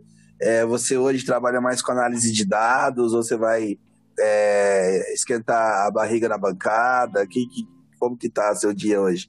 Cara, ultimamente eu tô, né, tô, tô, trabalhando bastante no laboratório, fazendo os experimentos ali, no caso, no meu caso, são animais, comportamentais, né, isso, isso envolve é, diversos testes comportamentais. Eu só falei do nado forçado, mas existem vários. Vamos supor, para ansiedade, você tem um labirinto elevado, que a gente utiliza para ansiedade generalizada. Você tem quatro braços é, que são elevados e dois deles são fechados e dois abertos. Os animais eles tendem a, a evitar os braços abertos, porque é um ambiente aversivo, né? ele está exposto à altura e tal. Então, se dá uma droga ansiolítica, esse animal ele vai explorar mais esse braço aberto, que é aversivo. Então, tem vários testes. Né? No caso, eu estudo muito o teste do medo condicionado, né? que você condiciona, é, no meu caso, eu associo um som com um choque nas patas ali, né? do, do, do animal. E aí, a partir desse momento, ele, depois, no dia seguinte, você reexpõe esse animal a, ao som, somente ao som, e ele vai, te, ele vai ter alterações comportamentais ali. No caso, ele fica parado, imóvel, entendeu? Então, ele, ele associa o som com o choque. Ele, ele aprendeu né, essa associação aversiva. Isso a gente utiliza muito como um, um teste né, relacionado ao transtorno de estresse pós-traumático, por exemplo, e, e, memória. Enfim, e aí com o tempo você responde esse animal a esse som, é, subsequentemente esse som, várias vezes é, é, você expõe o animal a esse som, ele deixa de apresentar novamente essa, essa resposta condicionada que a gente chama, essa, esse congelamento, esse comportamento de congelamento, a gente chama de extinção, e essa extinção está muito associada com terapia cognitivo comportamental, disposição ao trauma, que, que é utilizada em humanos para tratar o transtorno de estresse pós-traumático, por exemplo, ou fobias específicas. Enfim, então a gente sempre tem, tem esses testes né, que associa com o que acontece humano. E, eu, e é o que eu estou fazendo ultimamente. Estou no laboratório, trato, no meu caso, o animal com, é, com antidepressivo, eu vejo que facilita essa memória de extinção, ou seja, o animal ele, ele percebe mais rapidamente que aquele som não é mais aversivo, sabe? Não prediz mais aquele choque que ele tomou anteriormente. Por quê? Porque o som está acontecendo sozinho, sem o choque, por várias vezes, então ele reaprende que, aquele, que aquela situação aversiva não vai acontecer mais. E os antidepressivos aceleram esse, esse, esse aprendizado. E aí nisso eu tento reverter utilizando uma droga que eu injeto especificamente na, na região do, do, sistema nervoso central. E essa droga ela, ela, altera a função de um receptor e eu vejo que reverte é, a, o efeito do antidepressivo, por exemplo, entendeu? É o que estou fazendo ultimamente. Lá na Finlândia, eu trabalhei muito com cultura celular, cultura primária. Você tem cultura primária neuronal, que você, é, você é, pega um embrião, né, do, do, da, ali você tem a rata grávida, você pega o embrião, você coleta o tecido ali de, de determinada estrutura, é, geralmente hipocampo ou córtex, que são estruturas importantes né, para a resposta ao estresse, né, que faz, faz parte do sistema límbico, a gente chama que são diversas estruturas que são importantes para essa modulação da, das consequências comportamentais do estresse. Enfim, você coleta esse tecido, você coloca na, na, placa de Petri e você consegue fazer cultura dessas células. Elas começam a crescer, não, elas começam a crescer ali. No caso dos neurônios, elas não se multiplicam, né? Mas elas crescem naquela cultura. E você consegue tratar aquela cultura com determinada droga e ver o que alterou ali naqueles neurônios, né? Depois você coleta esses neurônios e tal, pode fazer determinados testes, Western blot, para verificar se a proteína está alterada, fazer, enfim, é, várias coisas. E lá eu trabalhei muito pra, com cultura celular, né? E aqui eu estou fazendo muito comportamento, aqui, aqui, aqui em Ribeirão Preto. Aqui a gente tem uma facilidade muito grande para trabalhar com... A gente tem uma facilidade para trabalhar com animal aqui que o pessoal não tem para fora para fora animal é muito caro e enfim eles eles eles utilizam assim o, o animal para fazer um experimento específico né e aqui a gente tem uma facilidade maior que a gente tenta aborda mais talvez a parte comportamental entendeu? e é o que eu estou fazendo agora que é, é, bancada né é basicamente é praticamente bancada ir lá no laboratório trabalhar a bancada, botar a mão na massa e depois, claro, você tem os dados que você analisa em casa, né? Mas no meu caso não são, não, é esse lance de big data, não é, não é um monte de dado igual o mentira, né? Teve, é, analisou um milhão de coisas e acho que toma tempo, né? Enfim, eu, eu faço muita parte de bancada. Eu tenho que ir para o laboratório, trabalhar no laboratório lá com os animais e tal. É basicamente isso. Ficou claro? Você falou que tem facilidade aí porque tem biotéria, né?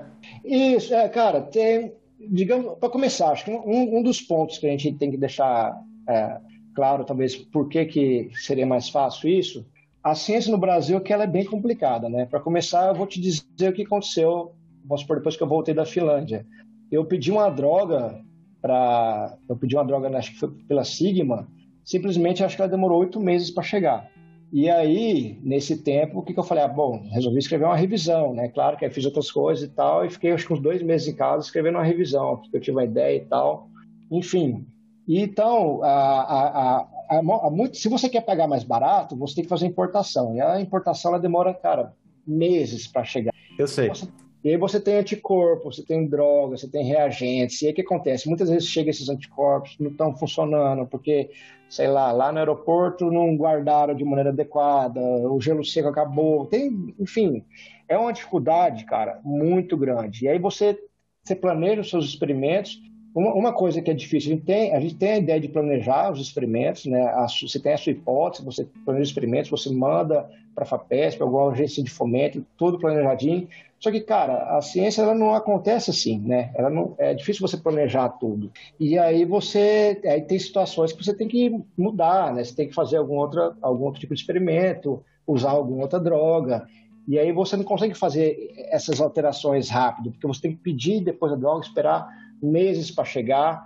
E aqui a gente tem os animais, né? Então os animais seria algo, algo que a gente tem de facilidade para trabalhar e a gente tem muitas drogas já no laboratório de, né, de outros experimentos, de outros, de outro, de outros trabalhos, né, é, enfim, que a gente consegue utilizar ali, tá bom, então vamos fazer tal coisa que a gente consegue fazer agora.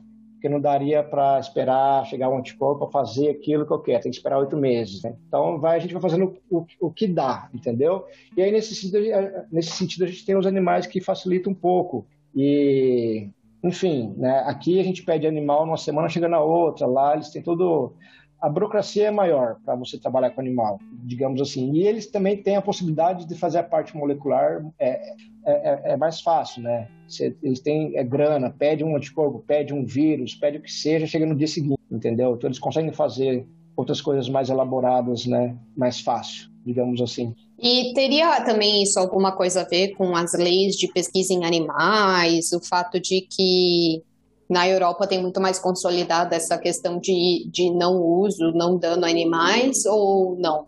Olha, provavelmente sim. Uh, por exemplo, eu, eu fui para a Finlândia, eu tive que fazer um curso lá né, de, de cuidados animais e tal, que demorou um mês para poder botar a mão no animal, sabe? Você vai entrar no biotério lá, cara, você parecia um astronauta, né? Você tinha que colocar uma roupa toda ali, né, diferente, especial, não ter contato nenhum, nada, nenhuma parte do seu braço, nada ficar de fora. Você passava por um jato de ar, né, para tirar qualquer tipo de impureza física ali e tal. Né? Então, sim, cuidado muito grande. Você tem as pessoas especificamente que vão trocar os seus animais e tal.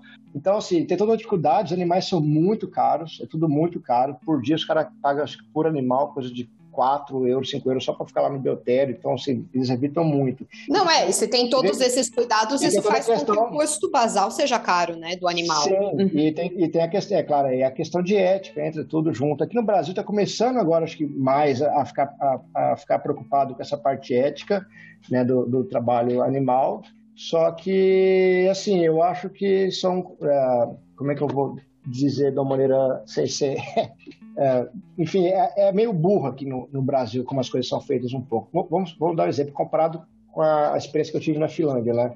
Lá, o projeto, de, o projeto do comitê de ética lá era você mandava o projeto do comitê de ética para o laboratório inteiro a cada três anos. E nisso você colocava todos os, a, os comportamentos que você vai fazer, se dava uma ideia de quantos animais você vai usar naqueles três anos, e você usava classe de drogas para você falar, ah, sei lá, inibidores de da, de angiotensina, da ECA, inibidores de determinado receptor. Então você poderia usar, você não precisava especificar tal tipo de droga, mas a classe de drogas, ou um experimento ali, comportamento de maneira geral. Aqui no Brasil, você tem que mandar por projeto. Cara, e, e o projeto, igual eu falei, ele muda com o tempo, você, vai, você tem que mudar algumas coisas, né? Não, não é tudo tudo não acontece como esperado. Você tem que mudar. Ou você vai responder que seja um paper. Né? Você mandou um paper, um artigo para ser para uma revista, vem os revisores e pede para você fazer tal coisa. Cara, ninguém vai mandar esse experimento extra para o comitê de ética, porque vai demorar meses para chegar a resposta desse comitê de ética. Então, assim, existe muita, existe coisas que, muitas coisas que tem que melhorar. A gente, a gente faz experimento com um determinado teste animal, e aí você, você tem um outro aluno que vai estudar o mesmo tipo de, de teste animal, vai mudar a droga, que já é uma droga também que já é utilizada em outros, em outros projetos, aí tem que mandar de novo, sabe, esse projeto para o comitê de ética, é uma coisa que não faz o menor sentido. Então, assim, tem uma certa dificuldade, mas acho que as coisas estão melhorando. Agora está tá tendo um controle mais rígido e tal, mas eu diria que nada comparado, provavelmente, com, pelo menos a minha experiência com a, com a Europa ali, entendeu? Né? Então, nesse aspecto, eu acho que realmente é mais fácil aqui, né? De trabalhar com animais. Aqui, mais barato, para a gente é mais barato também, essas questões. Muito interessante. Acho é. que a gente já contemplou todo o roteiro, não? De uma Tem só a bem, última pergunta, bem... né? Ah? Tem é que, última... ele, que é da, das novidades, né? Mas ele já falou da ketamina e tudo mais. Parte do, dos, é isso. A, das glias. Alucinógenos. Uhum. Do, do, dos, das coisas para rave. Ah!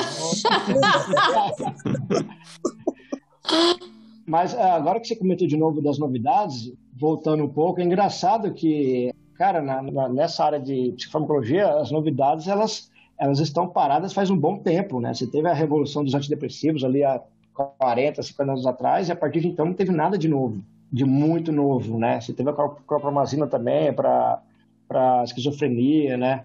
E depois, basicamente, não teve, não surgiu nada de, de interessante, a, a não ser agora com a ketamina, né? Então, a gente teve 50 anos de, de intervalo e de, sabe, nada, nada de interessante surgindo.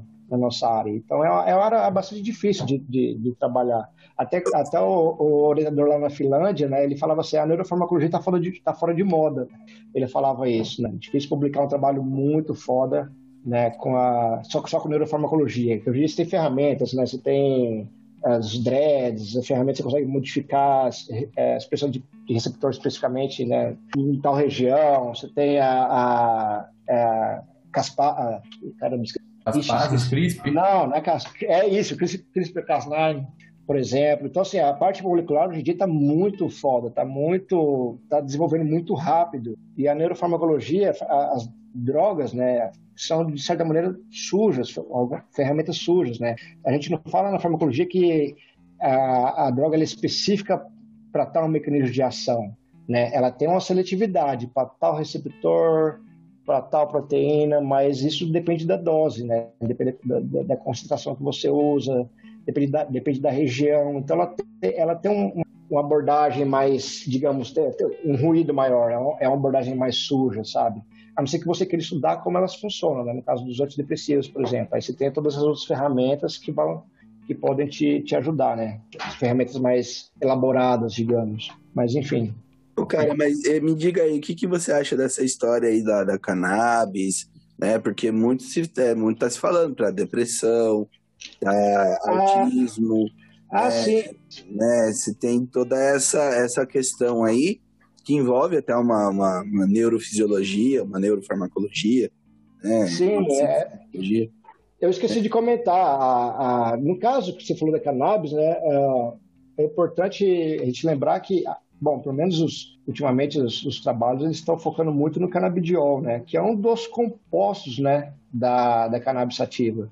Você tem ali, acho que mais de 400 compostos ali né, na cannabis sativa, e um deles é o canabidiol, e ele está sendo muito estudado, que ele aparentemente tem efeito terapêutico como antidepressivo, como ansiolítico. Inclusive, no nosso laboratório foi onde começou o estudo com, é, relacionado com a depressão, né, a licassâmia, né, a, a, na pesquisa básica, né, tem efeito antidepressivo. Na clínica hoje já tem, tem algumas coisas sendo feitas, feitas provavelmente. Só que assim, é bom lembrar que o canabidiol não tem efeito psicotomimético, né? Ele não altera a percepção do indivíduo, não é igual ao THC, que é outro composto que é o responsável pelos efeitos, né, de alteração de, de percepção, né? Que quando a pessoa fuma maconha, ela, ela tem. Então, o canabidiol não tem nada a ver com isso.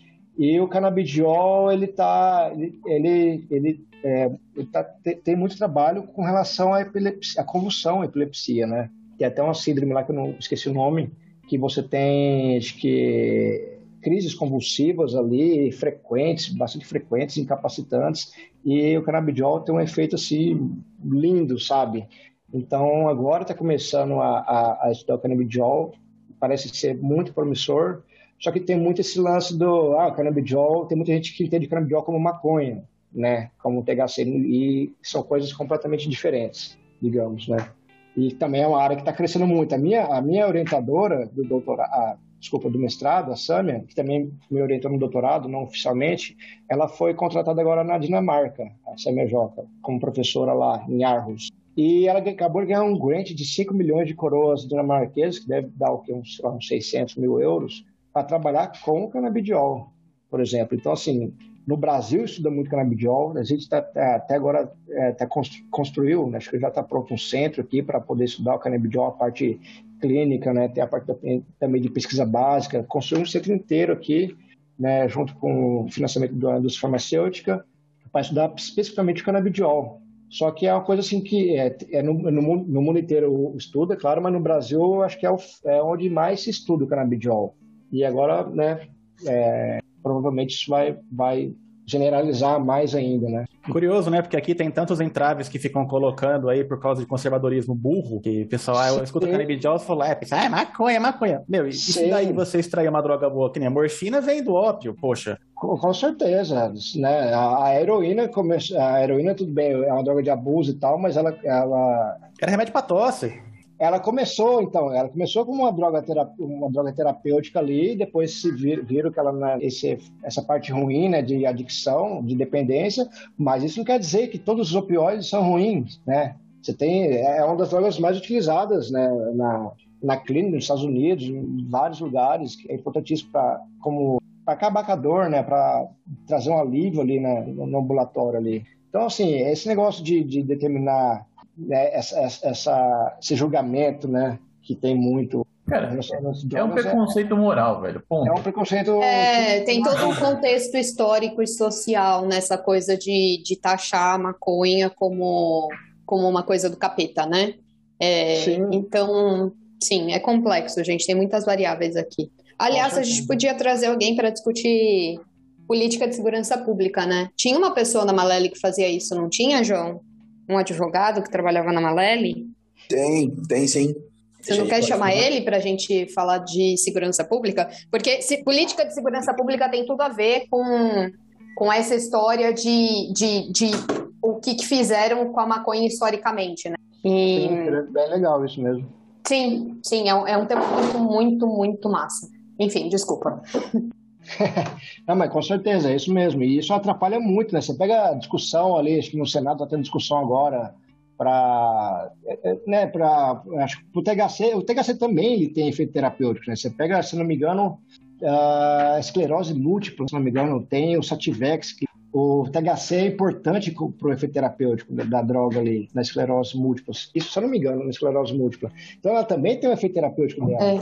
É. é o que você falou, né? Não é porque é alucinógeno que não tem uso nenhum e que, que a gente tem que abominar o uso recreativo. É, pode ser muito bem que seja um, um, uma determinada substância que tem um efeito alucinogênico, mas que dentro que isso tem um uso terapêutico, seja ela qual for, entendeu? Então Sim, não, não existe todo esse preconceito de não pode, não, não deve, porque, né? Enfim, não vou começar essa discussão, porque senão ela é enorme. É, a gente começa falar. a falar que o álcool é muito mais adictivo do que a cannabis, enfim. E muito né? mais nocivo no socialmente, né? Porque nocivo, muito mais gente consome álcool e faz muito E é uma droga, regula... uma droga legal, né? De uso Cara, legal. Essa é uma discussão que eu adoro. Isso aqui, isso, nossa, leva é. muitas coisas. Um livro que é interessante nessa área é aquele High Price. É um pesquisador de Columbia, esqueci, é Carl Hart, acho que é o nome dele. Que ele, ele traz uma abordagem bem legal sobre drogas né, de abuso, que eu, eu, eu tendo a, a concordar com ele. Ele fala que o maior problema com as drogas de abuso é a sociedade, não é a farmacologia, não é como a droga funciona em si, não é como ela altera a percepção é do indivíduo. Quem abusa é a pessoa, né? é, como, é como a sociedade enxerga aquele usuário, entendeu? Como claro. marginaliza aquele usuário, como criminaliza aquele usuário. E aquilo faz aquele indivíduo né, se tornar um párea social, e aí vem todos os problemas, né, dos uhum. aspectos sociais relacionados ao abuso de drogas, né. É muito bom isso. Não é o fato da droga existir, né, mas é, e sim, é, é o fato de existir a pessoa que abusa daquela droga e como a gente, como sociedade, enxerga ele e, e a falta de assistência que a gente é, dá, inclusive. Mas tem também uma questão histórica de guerra às drogas, não sei se vocês vão lembrar, é, começou é. com não sei qual presidente dos Estados Unidos. Aí, é, sim. É Quem que era Carter, ele? Né? Não, Reagan, Nixon. não é? Ah, foi um desses aí, conservadores, né? É, eu ia falar o Roosevelt, mas eu, também, eu não lembro o nome dele certinho. O Roosevelt é muito velho. né? A gente aqui não é historiador, mas enfim. É, sim, eu, tem um livro, eu vou deixar aqui, já que você trouxe um, um pesquisador como dica, eu trago uma, uma mulher como dica. É, eu não sei se vocês já ouviram falar da Ilona Zabo. A Ilona Zabo, ela é. Ah, ela é. Pesquisa, ela não é pesquisadora. É, pode, acho que sim, mas é mais ciências sociais, assim. Ela é. Ela trabalha em segurança pública. Ela tem uma, uma organização que faz estudos sobre voltados para a segurança pública na América Latina. Ela é casada com um canadense que também é, é, faz estudos em, em, segurança pública. Ele é um speaker assim bem conhecido no mundo, acho que chama Robert alguma coisa.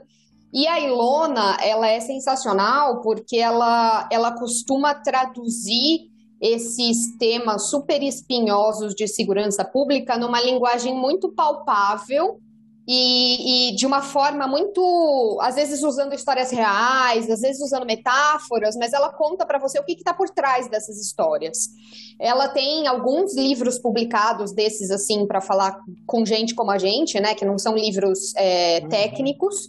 E são sensacionais, assim, sensacionais. Eu, acho, eu acho, que ela foi na Roda Viva da Cultura. Foi, com certeza, mais de uma vez capaz, porque ela, é, ela é, ela é muito boa, gente. Ela no começo. Essa... Qual é o nome dela, Carol? Ilona, Ilona. No começo do governo Bolsonaro. Isso que eu ia falar. E, exato, iam chamar ela para trabalhar em alguns ministérios. É, porque ela é técnica, né? Da Justiça, do Moro. É, ele quis chamar ela e a hora que bateu, porque ela é do Rio de Janeiro também, né, gente? A hora que bateu o nome, assim, é, a história dela começa da época da campanha do desarmamento no Brasil. Ela trabalhou, se eu não me engano, com o Fernando Henrique. Eu sei que ela trabalhou com o Fernando Henrique Cardoso na época do desarmamento, eu não sei exatamente qual foi esse contexto, mas enfim, não vem ao caso aqui. E aí ela, desde então, ela trabalha com segurança pública, né? E ela foi chamada para compor o ministério, capaz, acho que era do Moro, né? Que é o Ministério da Justiça. E assim que bateu o nome dela no ouvido do Bolsonaro, ele fez um jeito, deu um jeito de dela sair fora. Sim, sim. É. É, como a gente tá indo, né, ultimamente. Mas ela tá, enfim, ela tem um papel super ativo, assim, é, tanto através da organização dela que chama Instituto Garapé, quanto, sei lá, as ações que ela faz, assim. Ultimamente eles lançaram uma, uma campanha para que as pessoas identifiquem o que, que eles podem fazer, como, o que, que a gente pode fazer como sociedade, como você pode ser ativo como cidadão. Eu, eu achei isso. Gente, tem umas ideias. Nossa senhora, eu queria que essa mulher fosse presidente, sabe? ela é muito incrível, ela é muito incrível. Quem não conhece, fica a dica. Ilona Zabo é incrível. Sigam o Instituto Igarapé. Vamos trazer ela para cá o ano que vem. Aham, uhum. meu é. sonho. Se vier Ilona Zabo aqui para esse podcast, meu filho. Com a Vânia. e, e, e o Arnoldo. E o Arnoldo. E você estava falando do presidente, eu fui ver aqui agora o Nixon, década de 70, é, teve a guerra às drogas, e aí, né, é só acabaram todas as pesquisas e tal. E lembrar também que nos Estados Unidos teve a lei seca, né, na década de 20, que e é, aí é, anterior, e aumentou o consumo de álcool absurdamente, né? Dizer, é, é porque tem toda essa né? questão, né? Quanto mais você mistifica o debate Sim. de uso desse tipo de substância, mais você vai, você como país, no caso a gente, o Brasil, vai chegar atrasado num mercado que é um mercado que está se consolidando mundialmente, né? Então, enquanto a gente fica nesse debate ideológico, a gente está perdendo a oportunidade de participar do mercado da maconha, que ele é uma das coisas que vai ser o futuro, né? Tanto para a produção desses princípios ativos que são usados medicina, de, na medicina, quanto para uso, para uso recreacional mesmo de maconha, porque isso é uma tendência que está vindo muito forte é, e, e, a gente vai chegar atrás na corrida, né? É, é essa que é a questão. Com certeza. Cara, e, e o, canab o canabidiol nos Estados Unidos, é, acho que até é um exagero. Você anda na rua, o povo tá vendendo canabidiol tudo quanto é lugar, cara. É uma coisa impressionante lá. Tem canabidiol tudo quanto é jeito. Fora agora também alguns estados, né, a própria maconha, né? Mas, assim, é, é, é, engraçado como há, é, há, essa diferença tão grande, né, de um país para o outro, essas coisas. Ô, Kiko, voltando um pouquinho na sua fala, falou que a, a, a psicofarmacologia ficou parada, tá parada, tem uma pausa aí há um tempo atrás. Mas... É com relação, com relação às drogas, essas drogas, né, é, utilizadas é. como de abuso também, recreativos e tal, né? você fala. Isso.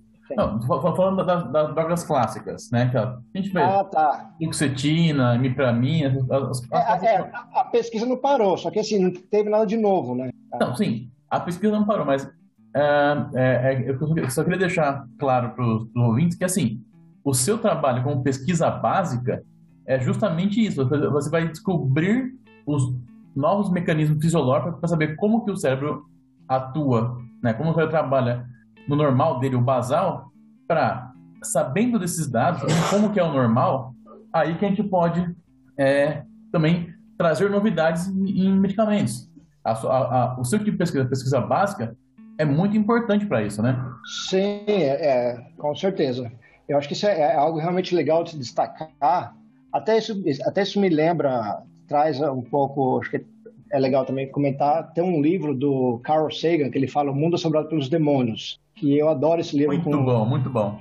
E, e, eu, e o que eu acho, eu tinha, quando eu entrei na, quando eu entrei na, na, na academia, no mestrado, doutorado, eu tinha a ideia de que a pesquisa básica, toda pesquisa, ela tem que ter o foco no ser humano, ela tem que ter um, um porquê, digamos, de existir, ela tem que ter é, uma finalidade prática, sabe? E depois que eu li esse livro, E ele, ele fala que não, cara, a curiosidade em si, ela já é suficiente para você. Não há necessidade de haver uma perspectiva de, de prática naquilo, na, no nosso, para o nosso dia a dia ou para o ser humano. Ele fala que até, até porque se, você, se fosse assim, muitas descobertas que hoje em dia são de fato importantes para nós seres humanos, elas não teriam acontecido. Aí você pega a Marie Curie, você pega a parte de radioatividade. Imagina, você vai propor antigamente ah, que vou estudar determinado minério, que, que é radioativo, que a gente nem sabia que era radioativo, não sei, enfim. Pra... Ninguém imaginava que isso poderia ser importante hoje em dia, por exemplo, para você usar para tratamento de câncer, sabe? ou, sei lá, pega as ondas de rádio. Quem que imaginava que isso servir para alguma coisa? No próprio livro ele discute isso, ele dá esses exemplos, ou, e, e vários outros, né? Você pega na parte da, de neurociência, tem o Candel, ele ganhou um prêmio Nobel, não lembro a, qual ano agora, mas deve fazer uns 30 anos já, 20, 30 anos. E ele estudava Plisa, que é uma lesma do mar.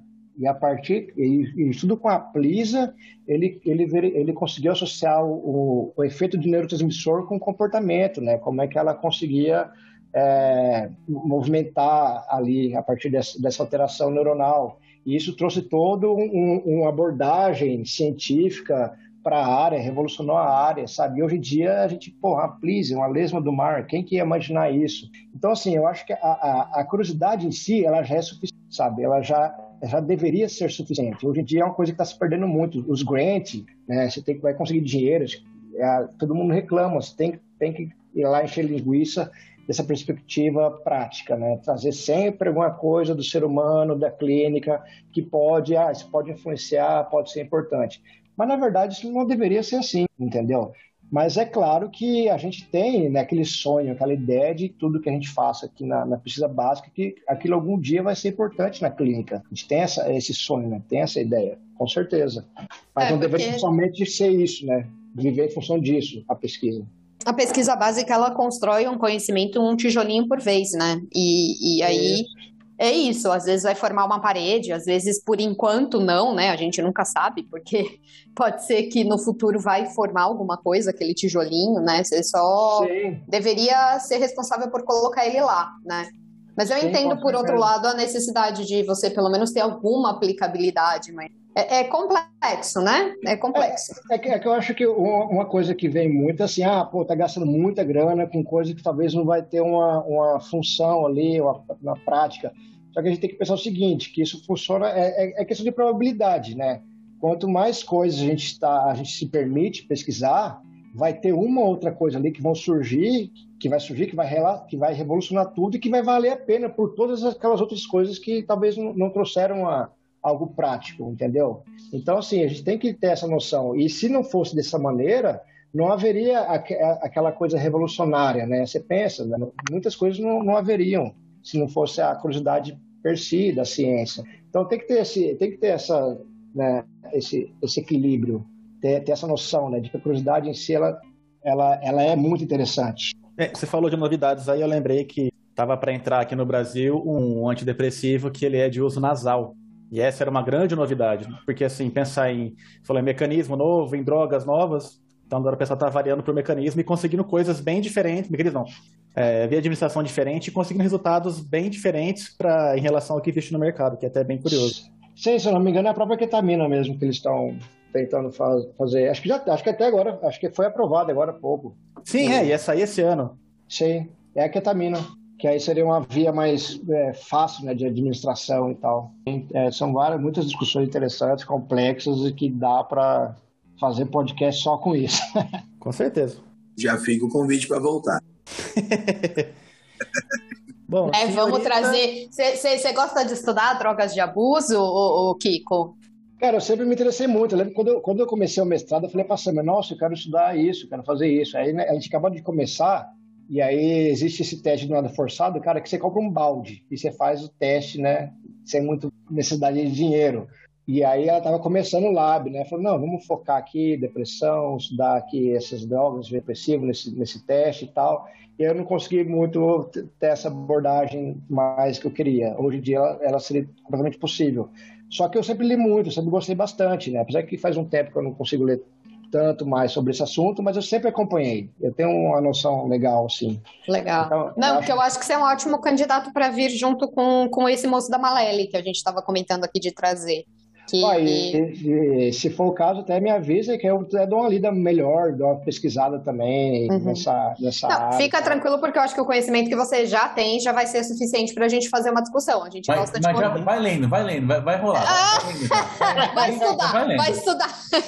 Cara, eu lembro uma vez que eu estava acho que estava no doutorado e a Samia foi convidada para dar um. para ir numa, numa, numa, bancada de discussão sobre drogas de abuso, na UNAERP e ela não pôde, ela, ela me convidou para ir no lugar.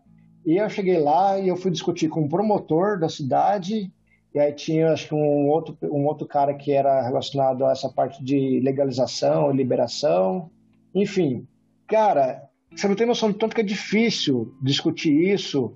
E aí, e aí esse promotor, no caso, ele, ele via só a parte ruim, né, da parte da questão das drogas de abuso e não sei o quê, e aí era uma situação tão, tão complicada de se pegar e mostrar, olha, né, o problema talvez não seja a farmacologia em si, os efeitos em si, seja como a sociedade né, enxerga e tal. Esse cara, não, sabe isso, isso é porque, isso é porque você não vê a, a, a filho lá sendo preso, e, sabe, tem toda uma discussão. Aqueles chavões.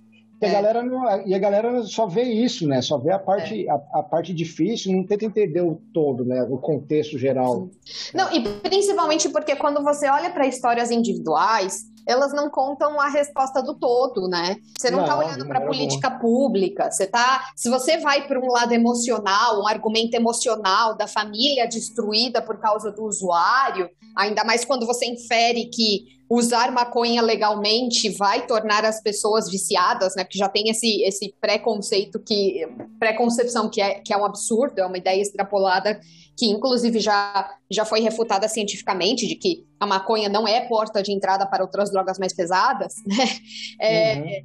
Enfim, é quando você vai para esses argumentos emocionais, essa coisa de ai, o filho ou a filha que destruiu a família. Você não está falando de política pública, você não está falando de ciência, você não está falando de um coletivo, você não está falando Justamente. de o que, que é provadamente é, comprovadamente que resolve ou não, né? E é por isso que eu estava falando da Ilona Zabo. A Ilona Zabo, ela fala de políticas públicas de segurança. Então, quando você fala de política pública, é ciência, né? Não é a história da dona Mariazinha que perdeu cinco filhos porque era um usuário de droga. Não, não é isso. Se a gente para aqui, nesse, nesse âmbito da discussão, isso é uma discussão rasa, é uma discussão que vai tender para o lado emocional, e aí cada um vai ficar sensibilizado de uma forma Sim. e vai formar opinião de uma forma.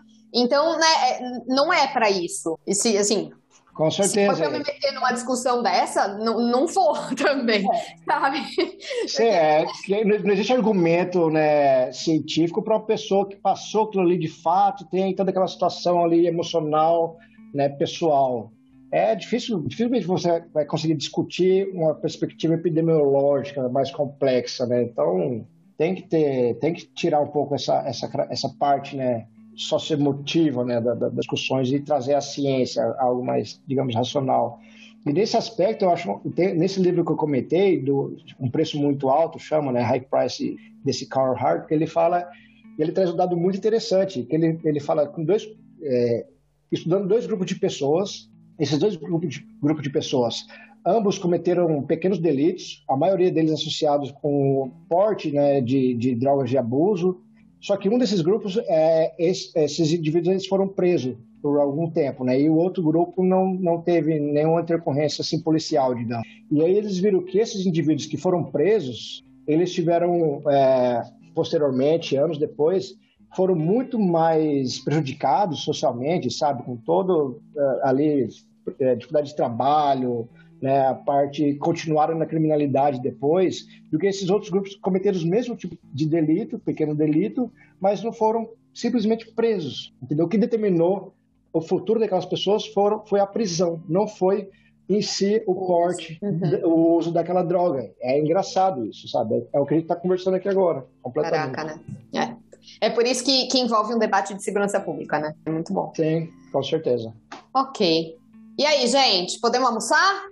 Podemos. Hum, temos Falta perguntas? É, estamos liberados. Tem mais perguntas? Começamos em psicofarmacologia e terminamos em segurança pública. você, sabe, você sabe que eu fiquei um pouco preocupado? É porque eu sempre, eu sempre achei, e ainda acho que eu tenho dificuldade para explicar as coisas. E... Discordo veementemente, o senhor foi e... excepcional. Nossa, e é. eu, assim, hoje eu acho que eu tô um pouco melhor, né? Mas eu sempre tive essa, essa ideia comigo. Cara, você quer ver pai e mãe perguntar as coisas, família, o que, que você faz? Meu Deus, eu quero morrer. Nossa, como é que eu vou explicar, velho? O que, que eu faço ali? Jesus, eu, eu travo, eu começo a gelar. Eu lembro até uma vez que eu fui no, eu fui no congresso uma vez apresentar um pôster e chegou o avaliador e falou assim: Olha, me explica o seu trabalho como se eu fosse o porteiro do prédio da sua casa. Mano, eu, eu simplesmente travei, eu não consegui explicar nada. Não consegui explicar, eu começava a travar. Eu ia falar de receptor, eu meu Deus, na minha cabeça, um porteiro não sabe o que é receptor.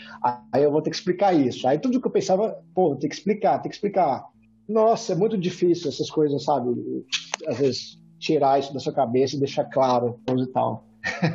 é tenso. Mas Vossa Excelência que... foi muito bem. É, isso que eu ia te falar, aqui. Em primeiro lugar, que você foi ótimo. E em segundo lugar, que desculpa, porque sem querer eu acabei sendo essa advogada do diabo, né? né? Vai lá, Kiko, explica o cérebro pra gente.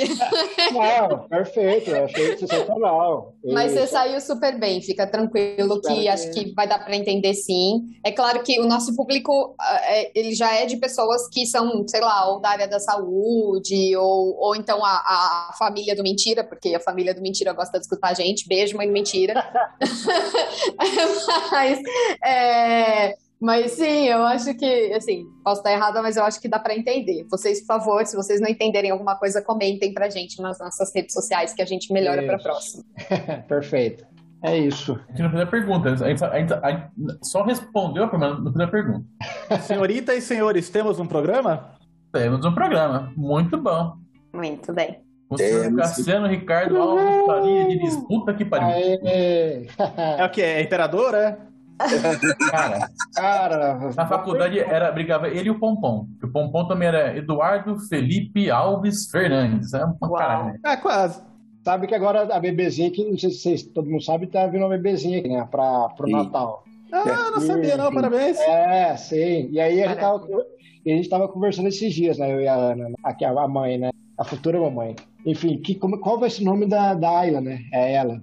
Aí já, cara, eu, o sobrenome dela é só Crestane, né? E o meu tem todos esses monte de sobrenome. falei, não, só Diniz tá bom. E Diniz tem o tio Abílio Diniz, né? Então, então o sobrenome. Quem é sobe cola, né? E se colar. É. é só esse pra mim que importa, tá bom. Mas vamos parar de discutir sobrenome, porque as pessoas deficientes de sobrenome não vão gostar né, dessa discussão. Eu só oh. vou sair mal dessa discussão. só tem nome, né? Quem não tem sobrenome, quem esqueceu de entrar na fila de sobrenome, vai se dar mal nessa discussão. Então vamos mudar de assunto e vamos encerrar esse episódio aqui, né? Sim, senhora. Alguém botando ordem. Ah, então vamos lá. Entendeu? A parte da ordem, entendeu? É. Mas pode deixar que eles me pagam muito bem para isso. Vai, Chita!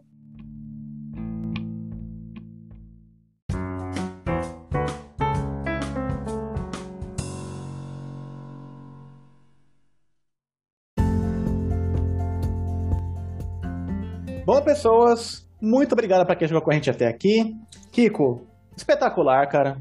Adorei. Foi muito mais do que eu achei que fosse. Eu tinha uma visão bem mais limitada do assunto. Não sabia que era tão complexo, tão bacana assim. Uh, fico até com uma invejinha de não ter feito pesquisa nessa área.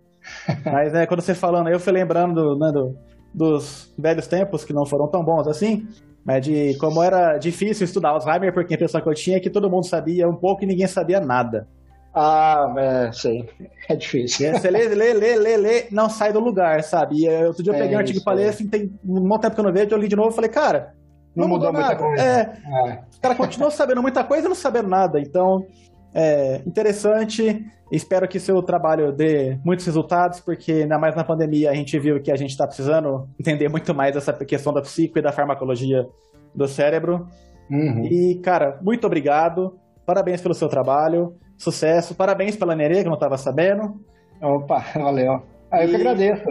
Até a próxima aí. Obrigado, cara. Até a próxima. Obrigadão. Eu que agradeço por, por, pelo convite. Espero que tenha ficado claro, né, que as pessoas entendam um pouco como, como funcionam as coisas. E tamo aí. Precisar, só, só chamar. Gente, muito obrigado para vocês que ficaram até aqui. sensacional, doutor Papai, Cassiano, Kiko, Jesus, Momoa. É, o cara é, o cara é sensacional. É, o cara é muito bom, você mandou muito bem, Kiko. Foi muito legal o episódio, você pode ter certeza que o pessoal vai gostar, mano. E até a semana que vem. Kiko, muito obrigada pela sua participação, foi ótimo. De novo, você conseguiu explicar super bem pra gente, então espero que as pessoas também tenham gostado, quem estiver escutando a gente aqui. E é isso, obrigada por fazerem parte, vocês que estão nos escutando, obrigada por fazerem parte dessa, dessa turma. E, e obrigada, Kiko, pelo seu tempo, por você ter conseguido compartilhar um pouquinho do seu conhecimento aqui com a gente hoje. Fechou, obrigadão, gente. Até a próxima. Fala galera, beleza? Caralho, falando. De fato, gostaria de agradecer a luz do Sr. Kiko é, durante a, a, nossa conversa. Cara, só, só, só faltou em ter, ter, um copo de cerveja na, lá na mesa da rap conversando sobre isso, que falou uma, uma nostalgia aqui durante a conversa. Né? E era, e era conversa aleatória realmente. E até outras horas ainda. Com pinga e cerveja, beleza. É, valeu pelo seu tempo, pelas, pelas suas explicações, parabéns pela Ayla e até a próxima, nossa próxima geração sobre saúde pública, segurança pública. A gente vai chegar nesse, nesse caso ainda. Valeu, Kikão. Valeu. Abraço a todos. Valeu. Até mais. Tchau, tchau. Então, para de gravar em 3, 2, 1.